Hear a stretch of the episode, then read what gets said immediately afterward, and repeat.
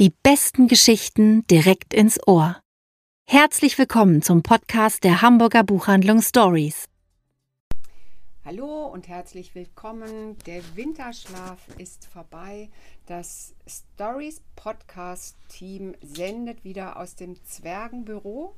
Und Sie wissen, wer hier dabei ist. Die volle Besetzung, nämlich Sarah O'Connor. Hallo.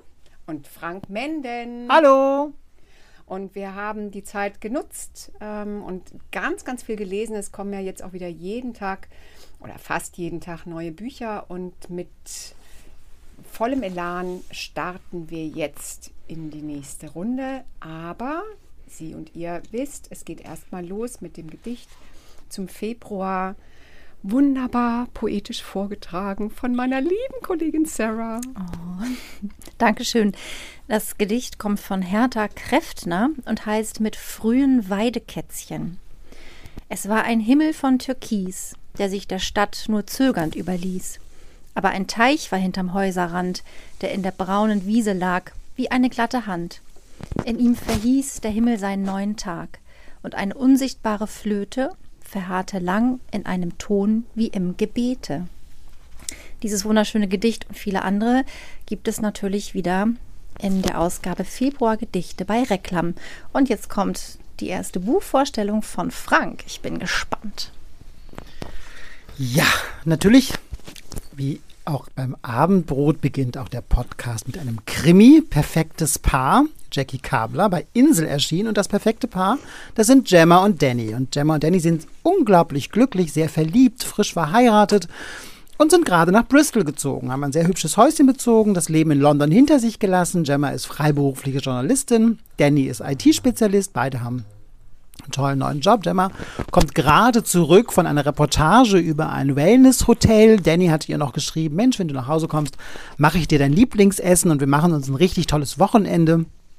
Und Gemma kommt nach Hause und freut sich, aber Haus ist leer, Danny ist nicht da. Sie denkt sich, na gut, okay, das kenne ich ja schon, er muss Überstunden machen und da die neue Firma es wohl noch nicht geschafft hat, ihm am Handy ähm, ein Diensthandy zu geben, ist er gerade auch nicht mobil erreichbar. Sie denkt sich, na gut, ich rufe jetzt nicht ähm, in der Firma an und spiele die besorgte Ehefrau. Das ist schon alles okay.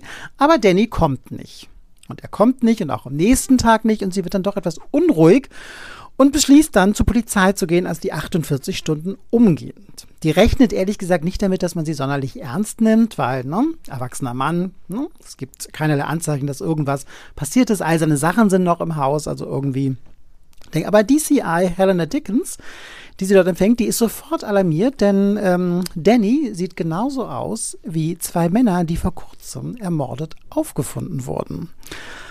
Könnte also ein Serienmörder in Bristol, in einem beschaulichen Bristol, sein Unwesen treiben oder was könnte da sonst hinterstecken? Und ähm, während sie nachforschen, merken sie, dass eigentlich niemand bislang Danny gesehen hat in Bristol. Die Nachbarn kennen nur Gemma, Danny war nie gesehen. Und auch in der neuen Firma hat er nie angefangen, er hat nämlich per E-Mail gekündigt, bevor er dort anfangen sollte. Und das ist doch sehr, sehr merkwürdig. Ein perfektes Paar ist für mich tatsächlich ein perfekter Krimi. Ich fand es super, wie ständig die Perspektiven wechseln, wie diese Intrigen und Geheimnisse und ständig neuen Wendungen einen wirklich von Kapitel zu Kapitel überraschen. Ich fand es super und äh, es entlässt dann auch mit einem ganz wunderbaren äh, Twist am Ende nochmal. Also das Buch ist abgeschlossen, aber es gibt dann nochmal, Sie kennen das wahrscheinlich aus Filmen, wenn die letzte Einstellung nochmal sowas ist, wo man denkt so, uh, so ist es in diesem Buch auch irre spannend, überhaupt nicht blutig. Und ähm, ich kann Ihnen versprechen, man geht da atemlos durch dieses Buch. Man kann es nicht aus der Hand legen. Also wirklich ein perfektes Paar ist der perfekte Krimi, nicht nur im Februar, sondern eigentlich im ganzen Jahr. Und jetzt gebe ich weiter an Anne. Und es sieht überhaupt nicht aus wie ein Krimi. Es sieht, hat so ein leuchtendes Valentinstagsrot. Also eigentlich Ganz ungewöhnlich. Mhm, wobei ich würde es nicht zum Valentinstag verschenken. Das kann das ich schon nicht? mal andeuten. Ah, ähm, ja, ich äh, breche eine Lanze für das neue Buch von Hania Yanagihara zum Paradies. Ich muss wirklich sagen, ich breche eine Lanze, weil ich bislang eigentlich noch niemanden gefunden habe, dem das Buch auch nur annähernd so gut gefällt ähm, wie mir. Ich finde, es ist ein ein Meisterwerk. Es geht um, äh, um fast drei Jahrhunderte, drei Lebensentwürfe und drei Welten. Und bis, es beginnt 1893 in einem Haus am Washington Square in New York. Ähm, Im Mittelpunkt steht David. Das ist ein unfassbar reicher Erbe eines privaten Bankhauses, der aber ja eigentlich immer so knapp davor ist, an, zu scheitern, einfach an der Wahl seiner Möglichkeiten und ähm, auch an seiner psychischen Konstitution. Und ähm, dann 100 Jahre später wir sind wieder in dem gleichen Haus am Washington Square. Diesmal ist es bewohnt von einem sehr erfolgreichen Anwalt und seinem deutlich jüngeren Lebensgefährten. Und ähm, nochmal 100 Jahre später immer noch das gleiche Haus, aber die Welt, die außen, die außenrum ist, ist eine völlig andere. Sie ist ähm, geprägt von einem totalitären System. Die Menschen leiden ähm, unter fort dauernden Pandemien und daraus resultierenden Entbehrungen. Und gerade die Bewohner dieses Hauses leben in Ausgrenzung. Furcht und Repression. Also viel mehr möchte ich zur Handlung darüber eigentlich gar nicht erzählen, weil wenn ich anfange, dann würde ich, glaube ich, diesen, den Podcast hier sprengen, weil ich dann nicht mehr aufhöre.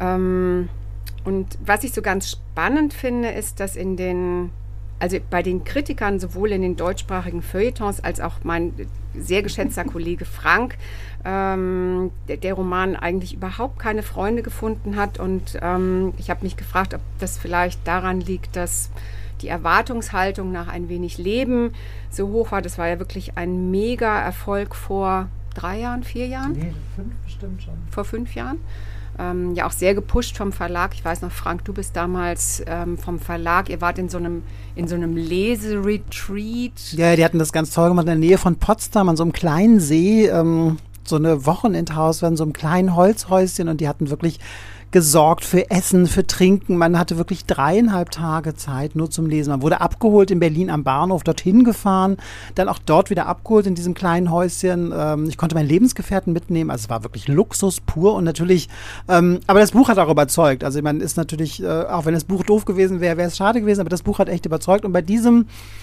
nun, der Anstand verbietet es mir einfach, mehr nein, dazu zu auch, sagen. Ich bin ja auch, nein, du wirst still sein, ich bin ja auch noch nicht fertig.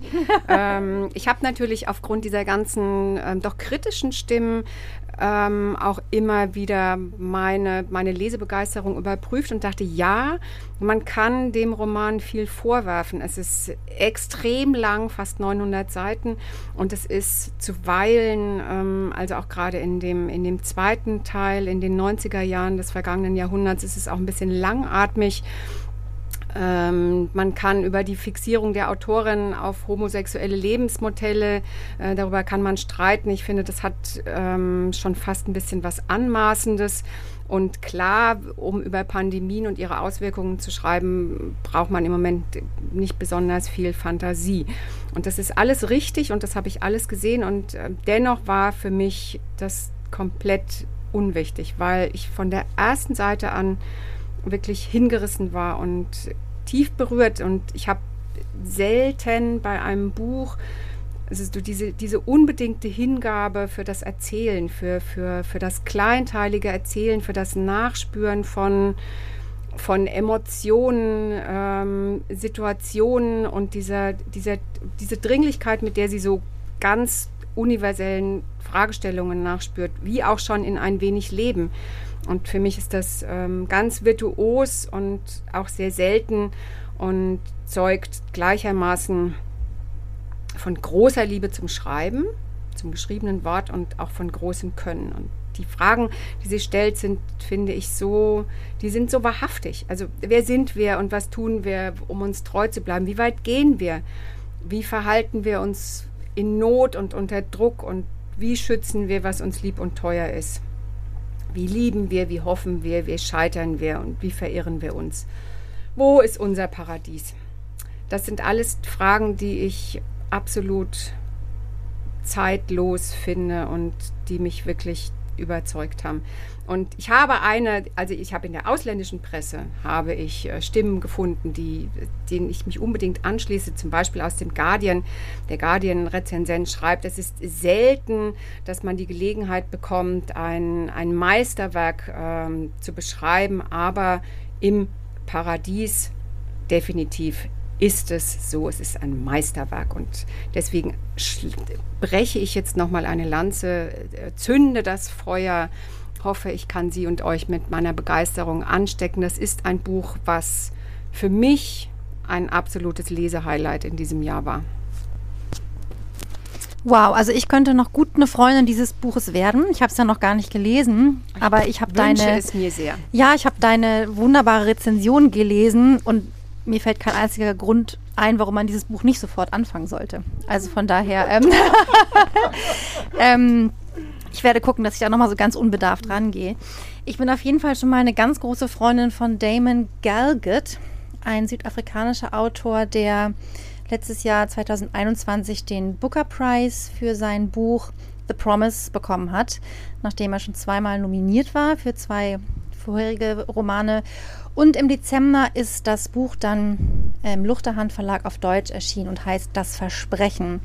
Und ich finde das unfassbar toll. Ich finde das Setting wahnsinnig interessant.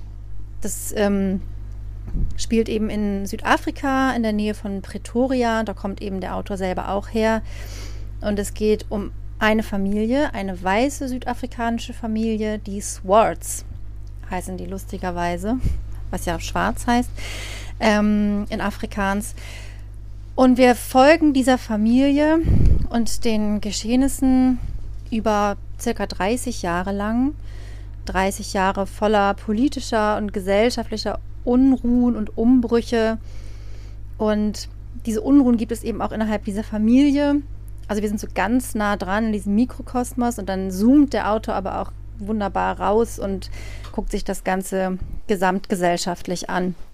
Und das Ganze geht los mit dem Tod der Mutter Swart, Rachel, die liegt im Sterben, ungefähr erst 40 Jahre alt und ähm, ja, wird von ihrem Krebs besiegt und auf dem Sterbebett nimmt sie ihrem Mann ein Versprechen ab. Und zwar, dass er der schwarzen Haushilfe, Haushaltshilfe, die schon seit Jahren eben im Dienste dieser Swarts arbeitet, das Land und das Haus, welches auf diesem kleinen Stück Land steht, überschreibt, damit die Frau und ihr Sohn und ihr Mann in den Besitz von, von Eigentum kommen.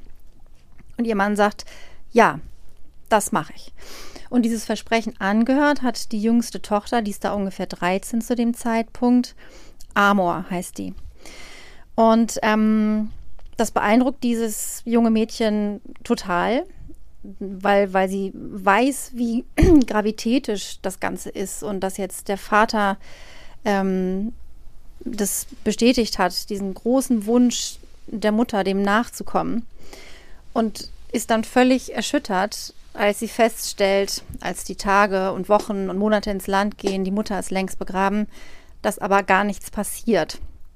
Und sie spricht auch den Vater darauf an, der das aber dann erst einmal immer abtut. Und so gehen wirklich die, geht die Zeit, geht vorüber. Ähm, es ist dann zehn Jahre später, dann 20 Jahre später, letzten Endes wird es 30 Jahre später sein. Wir haben mehrere Todesfälle in dieser Familie miterlebt und das Versprechen wurde immer noch nicht eingelöst. Und das ist im Prinzip, steht das so ganz exemplarisch auch für, für das, was eben auch in Südafrika ähm, passiert. Zu dem Zeitpunkt, als das Buch losgeht, herrscht eben noch die Apartheid. Und als es zu Ende ist, ähm, ist Nelson Mandela eben ähm, Präsident und äh, Südafrika ist eine Demokratie, aber eben erst einmal auch nur in Anführungszeichen auf dem Papier, denn in den Köpfen kann sich natürlich nur langsam etwas verändern. Und das zieht sich wirklich wie so ein roter Faden durch dieses Buch. Ich finde, das ist wahnsinnig toll komponiert. Ich finde, dass diese Familie so toll ausgeleuchtet wird, die einzelnen Figuren. Ich finde, die Art zu schreiben, Damon Galgets, ganz, ganz einzigartig. Also der hat fast was Poetisches, was ganz Fließendes. Dann gibt es mehrere Perspektivwechsel, auch so auf einer Seite. Dann schreibt er aus der Sicht des Geistes der Mutter, die ja verstorben ist. Also man hat es fast schon so ein bisschen mit magischem Realismus vielleicht zu tun. Es kommt auch mal ein Schakal zu Wort. Es ist wirklich toll. Dabei ist es total spannend. Es ist äh, gesellschaftlich höchst aktuell. Ähm, ja, ich finde es echt eine ziemliche Wucht. Das Versprechen von Damon Galgut kann ich wirklich sehr empfehlen. Ich springe zum nächsten Buch. ähm, ja, jetzt habe ich leider, einmal ganz kleinen Moment. Ich habe es auch gelesen, muss ich gestehen. Und ich Können bin wir dir nicht assistieren? reingekommen leider in dieses Buch, muss ich gestehen. Aber vielleicht, es lohnt sich bestimmt noch mal einen Blick. Ich, vielleicht war ich einfach auch zu ungeduldig, kann ich mir gut vorstellen. Ich finde, das ist ja, wenn diese ganzen neuen Bücher kommen, krankt man so ein bisschen an der Ungeduld, ne? weil Ja. man immer denkt, wow, wenn ich nicht sofort in den ersten zehn Seiten drin bin, ja, vielleicht kommt gleich noch was Besseres und Ich glaube, deswegen war es auch ganz gut. Ich habe es quasi ähm, gelesen, ähm, angelesen auf Englisch, noch bevor es den Preis bekommen hatte. Und dann geht man vielleicht sogar noch einen Ticken anders daran. Ähm, ne? Und denkt nicht, oh, jetzt hat es diesen Preis bekommen, jetzt muss es ja auch wirklich richtig toll sein und auch irgendwie meinen Erwartungen vielleicht entsprechen. Also ähm, ja, auf jeden Fall ähm, reinlesen lohnt sich, finde ich, total. Also ich finde, man wird wirklich mit einer sehr spannenden, besonderen Geschichte ähm, ähm, ja, beglückt. Ich habe einen modernen Klassiker als nächstes und beginne mit einem Zitat aus dem Buch. Irgendwann weiß man nicht mehr, wo im Leben einer Familie die Güte liegen und wo die Herzlosigkeit. Aus einem Impuls heraus kauft eine Frau im November 1950 ein Notizbuch. Fortan schreibt die 42-Jährige dort ihre Gedanken und Beobachtungen auf. Und schnell wird der Akt des Schreibens immer wichtiger für sie. Es wird quasi zu einer Zuflucht. In ihrem Notizbuch ist sie Valeria, so heißt sie auch, eine Frau, die nicht so bescheiden und unscheinbar ist, wie ihre Umwelt sich das denkt. Die nicht nur Mutter zweier Kinder, Ehefrau, da muss man sich vorstellen, ihr Mann Michele nennt sie Mama. Also ihren wirklichen Namen Valeria hört sie zu Hause überhaupt nicht mehr. Und sie ist zusätzlich auch noch Büroangestellte. Sie ist eine Frau, die an der Einsamkeit leidet, gerade an der Einsamkeit innerhalb ihrer Familie und die durch ihr Notizbuch langsam beginnt aufzubegehren. Das verbotene Notizbuch ist bei Insel erschienen. Verena von Kostkul hat das hervorragend übersetzt. Es ist ein mitreißender und zutiefst berührender Roman über eine Frau auf der Suche nach ihrer eigenen Identität.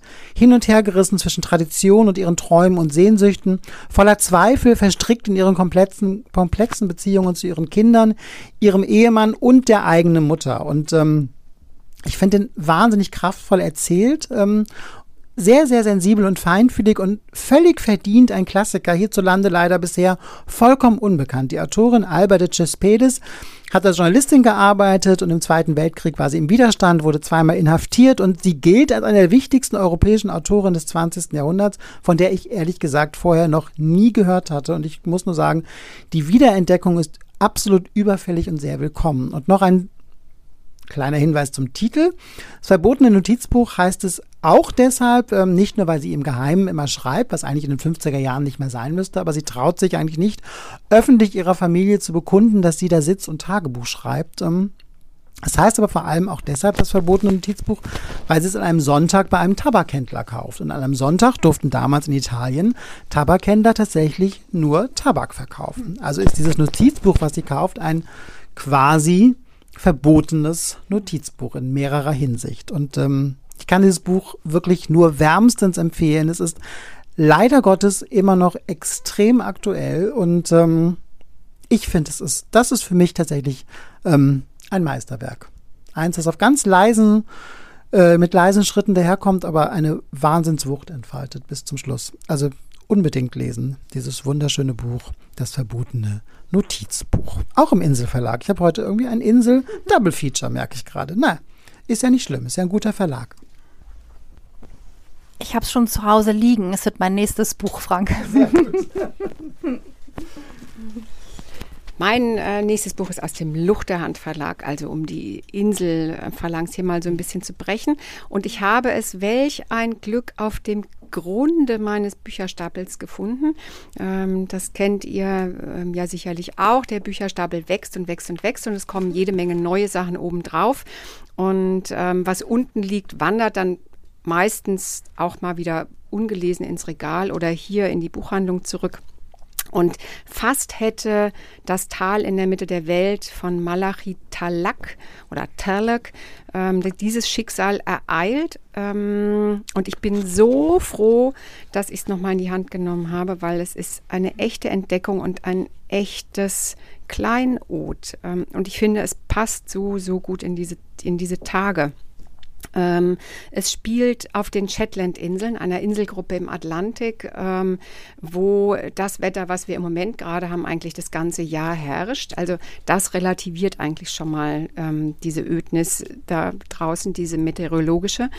Ähm, und es erzählt von einem ganz, ganz kleinen Dorf, eigentlich eher einem Weiler mit ähm, einer Handvoll Häuser und einer Gruppe von Menschen, die ein ganz normales Leben leben, an ähm, sich mit ganz normalen Dingen beschäftigen. Wir haben ein älteres Ehepaar, die beide gerade in Rente gegangen sind. Ähm, die Kinder sind aus dem Haus. Ähm, sie betreiben ein bisschen Landwirtschaft.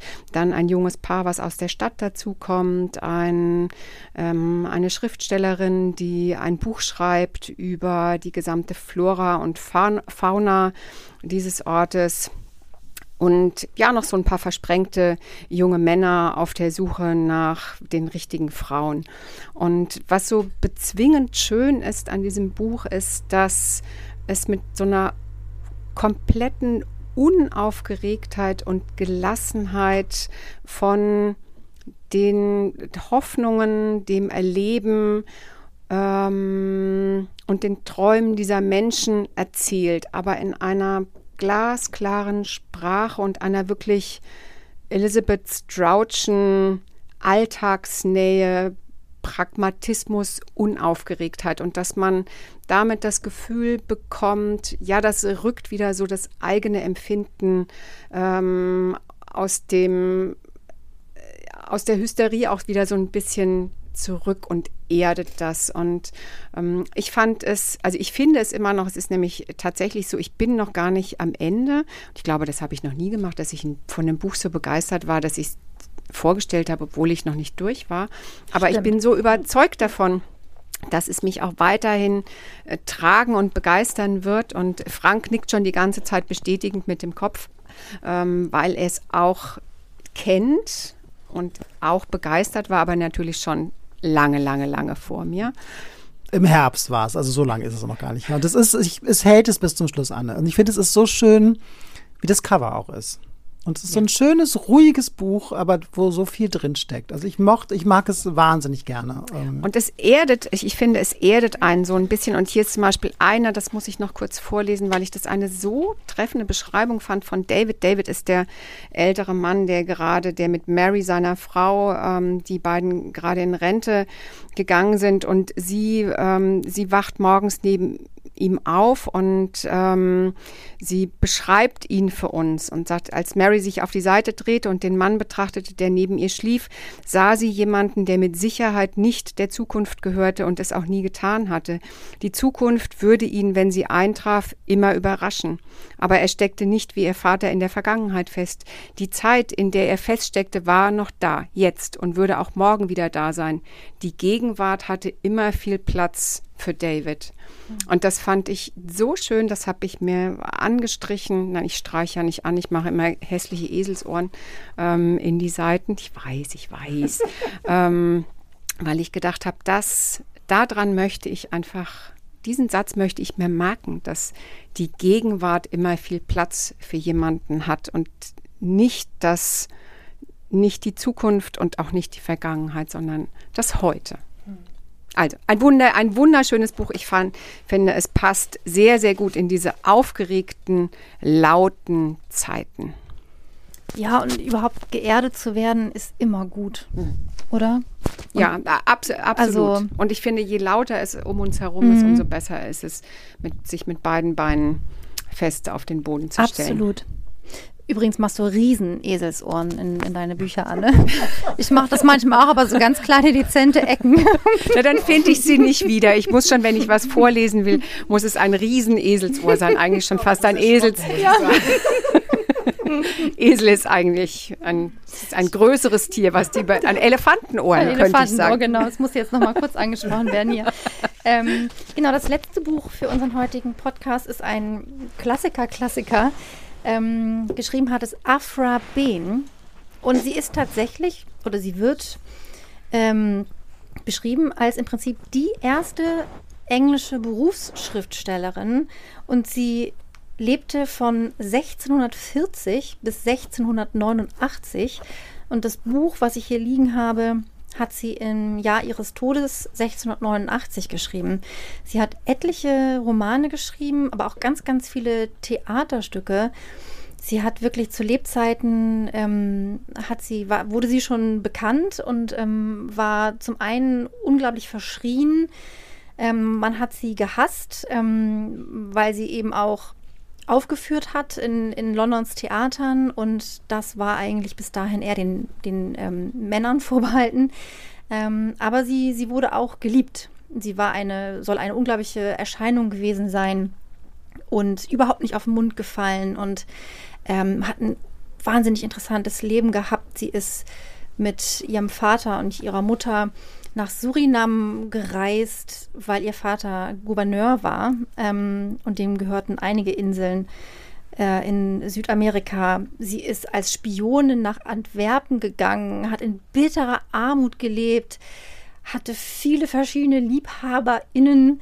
Also wirklich ein sehr, sehr interessantes und sehr turbulentes und ja auch gar nicht so langes Leben. Ähm, und das Buch, was jetzt hier auf meinem Schoß liegt, heißt Oronoko oder der königliche Sklave.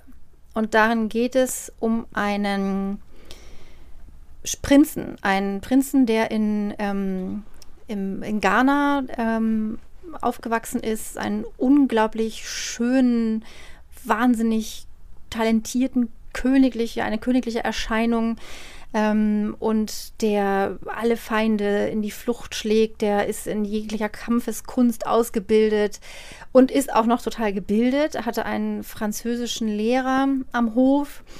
Ähm, der kann verschiedene Sprachen sprechen und ist einfach das Schönste, was die Erzählerin, die nämlich Afra selber ist, je zu Gesicht bekommen hat. Und dieser Oronoko, der Prinz, ist unsterblich verliebt in Imoinda, eine, eine adelige, mindestens ebenso wunderschöne, ähm, geistreiche, intelligente junge Frau. Ähm, nun ist es aber so, dass der Großvater von Oronoko mh, diese junge Frau auch sehr anziehend findet und ihr eines Tages einen Schleier zukommen lässt, was bedeutet, dass sie sich sofort in seine Gemächer begeben muss. Mhm. Was natürlich fürchterlich ist für dieses junge, überaus verliebte Paar. Ähm, und der König ist einfach alt. Man muss es einfach sagen, wie es ist. Ähm, und Oronoko kann das so nicht hinnehmen und er kämpft um Imoinda. Und daraufhin äh, schickt der Großvater, der furchtbar zornig ist auf seinen, ähm, auf seinen Enkelsohn, Imoinda in die Sklaverei. Und durch einen fürchterlichen Betrug seitens eines Engländers, mit dem Oronoko eigentlich immer guten Handel betrieben hat, landet auch er in der Sklaverei.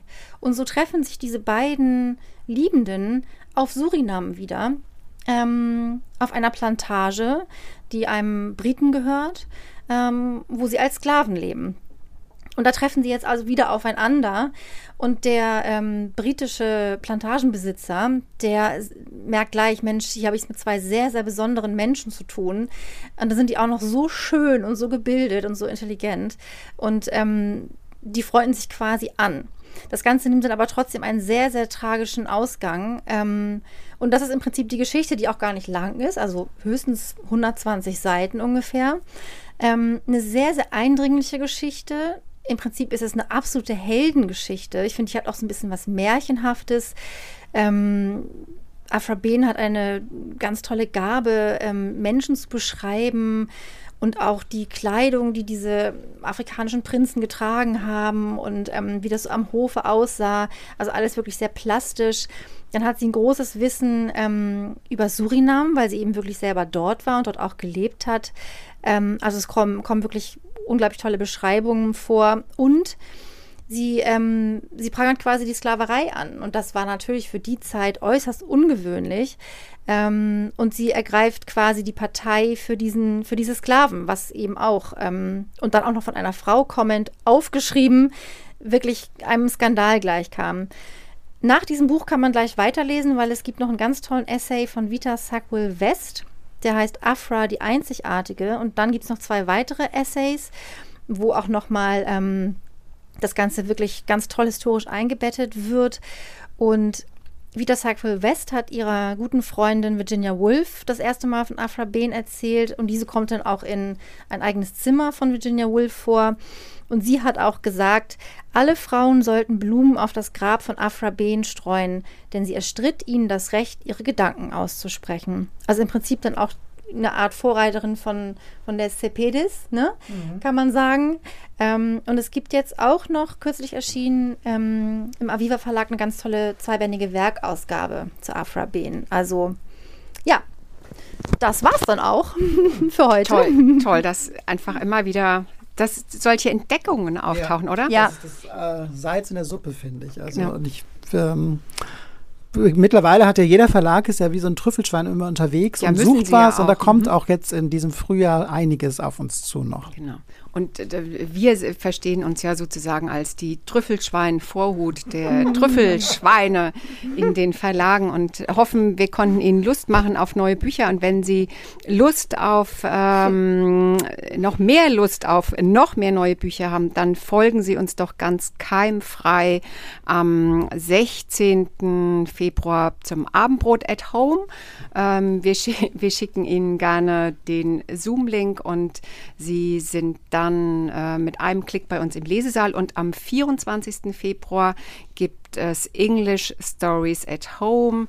Oh yes. Oh yes, mit ähm, Sarah O'Connor und Tina Seeland. Und was soll ich noch berichten? Ah ja, wir haben neues Geschenkpapier. Also sollten Sie schon länger nicht mehr.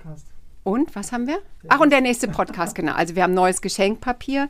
Ähm, falls Sie schon länger nichts mehr verschenkt haben, wäre jetzt eine gute Gelegenheit, ein Buch zu verschenken.